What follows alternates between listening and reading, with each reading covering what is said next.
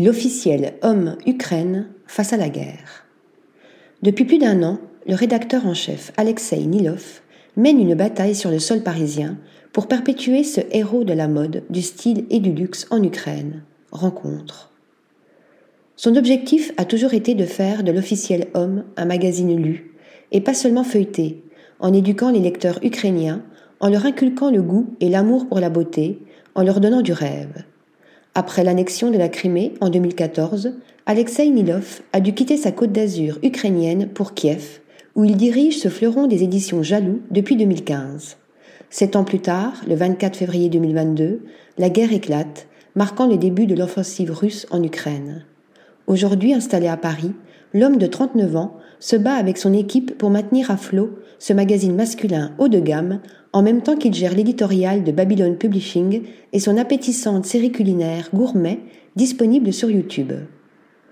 Comment faire vivre un magazine haut de gamme en temps de guerre, une guerre terrible qui succède à la pandémie? Bien sûr, c'est une grande épreuve de force. Après la pandémie, nous avons atteint un très bon volume de publicité, le marché s'est relancé.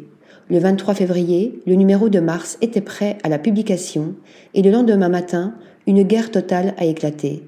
Les premiers mois, c'était un vrai cauchemar. Je ne pouvais pas travailler physiquement, étant constamment dans la peur et le stress. Les lecteurs n'avaient pas non plus le temps pour les nouvelles du monde de la mode. Nous avons donc dû changer les thèmes abordés et écrire des articles sur des sujets militaires et sociaux, parler de fonds d'aide, etc. Six mois plus tard, nous sommes revenus au contenu de style de vie, aux recettes, aux nouvelles des célébrités et aux tendances de la mode. Des millions de personnes ont quitté l'Ukraine et ont commencé une nouvelle vie. On ignore encore quand nous pourrons rentrer, donc tout le monde s'adapte aux nouvelles conditions. Hélas, les grandes marques ont cessé de travailler sur le territoire ukrainien, ce qui nous a privés de budget publicitaire. Nous maintenons la plateforme en ligne et attendons que la situation change radicalement, mais je ne suis pas sûre que cela se produise de sitôt.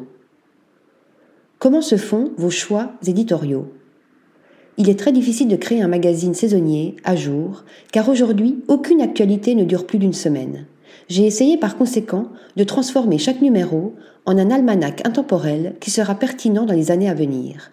Culture, art, style, mode, héros de notre temps. Le magazine a un haut niveau d'exigence que tous ceux qui apparaissent dans ces pages doivent respecter. Bien sûr, nous découvrons de nouveaux noms, comme ce fut le cas un siècle avant nous. Mais l'objectif principal du papier glacé est de donner du rêve aux gens, de les inciter à agir et de prouver que rien n'est impossible. Le luxe élargit ses horizons. Ici, je me fie à mon intuition, à mes propres goûts, aux idées de mes collègues et à l'agenda mondial. Quelles sont les marques que vous aimez, soutenez et mettez en avant dans le magazine? J'aime l'idée que les magazines sur papier glacé ont aidé les maisons de mode, les créateurs et même les diamants à devenir plus populaires. La première apparition d'une robe ou d'une personne en couverture a toujours été un événement marquant. Et aujourd'hui, des décennies plus tard, les marques semblent rendre hommage au papier glacé en y orientant leur budget publicitaire. C'est un partenariat sans fin, même à l'ère de TikTok, d'Instagram et de toutes sortes d'influenceurs. Quant à mon choix personnel, je suis guidée par le fait que je peux étudier le meilleur créé par l'humain pour l'humain. J'aime l'esthétique et l'histoire de Cartier, la porcelaine d'Hermès, je trouve que c'est génial de mettre des motifs de treillis en fer forgé sur une assiette.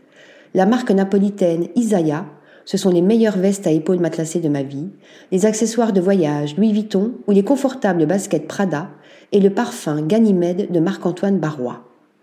Dans les émergentes, je cite Gunia Project, une marque d'articles d'intérieur, de textiles et de bijoux qui a lu tous les codes ukrainiens emblématiques et les a intégrés avec compétence dans ses produits. Ruslan Baginski a également acquis une reconnaissance internationale pour ses chapeaux et accessoires. Aujourd'hui, ses produits sont portés par Madonna et bien d'autres stars. C'est une marque ukrainienne avec une production à Lviv et les gars sont très cool. Comment voyez-vous votre avenir, vos projets et le futur de l'officiel homme?